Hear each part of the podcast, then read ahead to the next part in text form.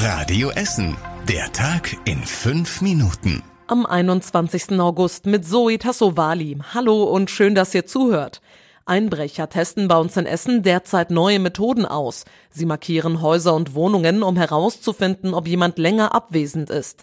Silvia Schapiewski von der Essener Polizei erklärt im Radio Essen Interview, was diese Markierungen bedeuten. Das sind halt so kleine Markierungen, die einem potenziellen Einbrecher signalisieren, wenn diese drapierten Gegenstände längere Zeit an der platzierten Stelle liegen bleiben, sind die Bewohner möglicherweise im Urlaub. Also kann ich mich da als Einbrecher erstmal ungestört umsehen. Das kann ein Blatt sein, das im Rollladen steckt, ein in Papier gewickelter Stein neben der Haustür oder die Blumentöpfe werden verrückt.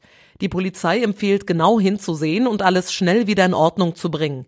Außerdem sollte jeder die 110 anrufen, wenn einem etwas Verdächtiges auffällt. Weitere Tipps stehen auf radioessen.de. In Essen wird es bald eine weitere Grillzone geben. Sie wird im Gervinus Park in Frohnhausen sein und schon in den nächsten Tagen aufgebaut. Damit gibt es in Essen jetzt zehn Grillzonen, unter anderem im Nordpark in Altenessen und im Stadtgarten im Südviertel. In den Grillzonen gibt es Mülleimer und Toiletten, seinen Grill muss man aber selbst mitbringen. Außerhalb der Grillzonen ist das Grillen im größten Teil der Stadt verboten. Nach dem Seefest am Baldeneysee gibt es eine Menge Lob, aber auch Kritik. Am Wochenende wurde der 90. Geburtstag des Sees gefeiert. Es gab Programm rund um den Baldeneysee. 75.000 Besucher sind laut der Polizei und Feuerwehr dabei gewesen.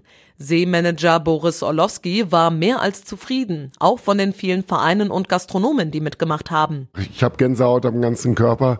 Das war unglaublich. Dieses Bild, diese Atmosphäre, die ganzen beleuchteten Schiffe, wie viel Herzblut dabei war, wie viel wie viel Liebe hier dem Baldener See entgegengebracht wurde. Wir haben aber auch Kritik gehört. Man sei abends schlecht vom See weggekommen, weil zu wenige Busse und S-Bahnen unterwegs waren. Außerdem war das Feuerwerk zu klein und nicht von überall aus gut zu sehen, haben uns Radio Essen-Hörer geschrieben. Bei uns in Essen sind aktuell sehr viele Störche zu sehen. Das haben uns am Wochenende bereits mehrere Radio Essen-Hörer geschrieben. Die Zugvögel sind aktuell auf der Durchreise, erklärt der NABU auf Radio Essen nach Frage. In Duisburg und am Niederrhein brüten die Tiere sogar. Inzwischen überwintern viele Störche sogar hier bei uns in NRW. Das liegt am Klimawandel, sagt der NABU. Der Boden friere hier nicht mehr zu und sei weich, wodurch die Störche genug Nahrung bekommen. Und zum Schluss der Blick aufs Wetter. In der Nacht gibt's nur wenige Wolken und es ist klar, es kühlt außerdem ab auf rund 16 Grad. Die nächsten Nachrichten aus Essen gibt's dann wieder morgen früh ab 6 Uhr hier bei Radio Essen. Habt alle einen schönen Abend. Bis morgen.